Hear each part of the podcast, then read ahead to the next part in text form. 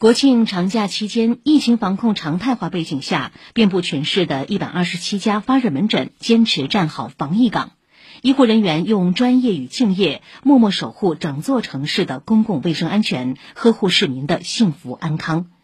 在上海交通大学医学院附属仁济医院，发热门诊就诊量并未因节假日的到来而减少。昨天一天就诊量超过一百二十人次，两个诊间内感染科医护人员几乎没有片刻休息时间，门口保安尽责查看每一张核酸报告，患者必须持有核酸阴性报告才能离开发热门诊。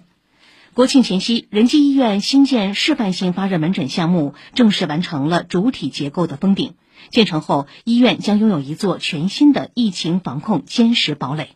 复旦大学附属华山医院虹桥院区发热门诊承担附近多区交界区域的发热患者诊治任务。目前发热门诊日均接诊三四十人，院区多路配置，确保专人专岗。感染科每天派一位副高以上专家在岗，为发热门诊严把筛查关。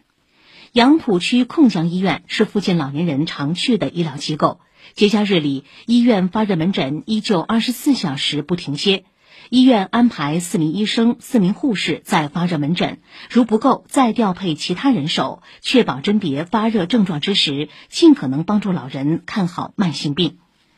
在同济大学附属东方医院南院，防疫举措毫不放松。医院采用划片管理方式，每个区域都由一名护士长承包，负责监督和提醒来往人员做好防疫措施。记者看到，在有 CT 设备的大巴车停靠在发热门诊附近，为普通发热患者进行检查。大巴车一旁还有针对高危人群的核酸检测采样点，与门诊楼外普通人群核酸采样点严格分开。